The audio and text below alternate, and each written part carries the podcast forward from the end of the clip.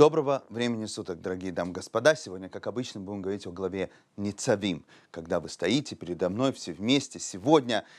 И сегодня, я думаю, что эту главу, надеюсь, этот ролик вы будете слушать как и перед Рошана, так и после Рошана, потому что именно Рошана, этот праздник выпадает на этой неделе. И это своего рода переходный момент от Э, предшествие Роша Шана и самого Рошана, когда мы исправляем все, что мы накуролисили в прошлом году, к дальнейшему принятию на себя каких-то новых решений, которые связаны с Йом-Кипур, о том, что мы, какими, как лучше мы станем в следующем году. И вот эта вот дилемма, как правильно принять решение, на мой взгляд, это самая сложная дилемма, с которой мы сталкиваемся каждый день, каждое мгновение в любой ситуации. Это и есть понятие ситуации, когда нужно принять решение. И наша глава, глава Ницавим, в ней мой Шарабейн в конце своей жизни, мне кажется, дает нам небольшой лайфхак. По крайней мере, еврейский лайфхак. Да, это клише говорить о том, что э, эта глава подчеркивает перед всеми евреями. Говорится о единстве, уже столько сказано о единстве еврейского народа, но неоднократно наши мудрецы упоминают, что слова «сегодня» идет речь, что это слова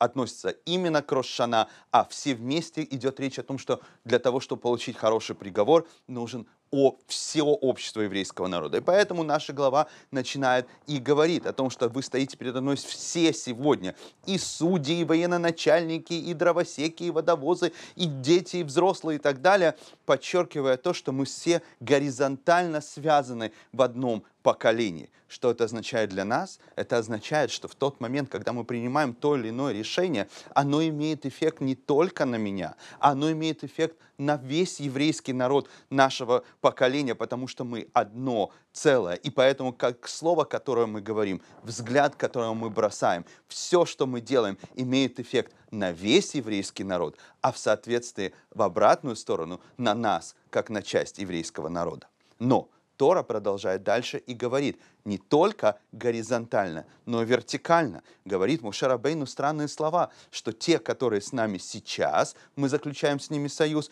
и те, которые не находятся с нами сейчас. Раши, основной комментатор Торы, сразу говорит, что идет речь о всех будущих поколениях. Другими словами, любое решение, которое мы принимаем сейчас, любой взгляд, любое слово, оно имеет эффект на будущие поколения точно так же. То есть наша связь и вертикально на будущее. Говорит Э, Робисроид Салантер о том, что самое сложное это принять решение. Самый настоящий еврейский герой это тот, который принимает решение исправлять какие-то свои качества характера. Это настоящий герой. Продолжает его слова и, и, и э, э, Рабхайм Воложин и говорит, что это исправление своих каких-то качеств, становиться лучше, имеет эффект и на будущее поколение. Сегодня мы добавили, имеет генетический эффект на будущее поколения. Но мне кажется, что не только идет речь о будущих поколениях, которые говорит тогда, 3300 э, лет назад,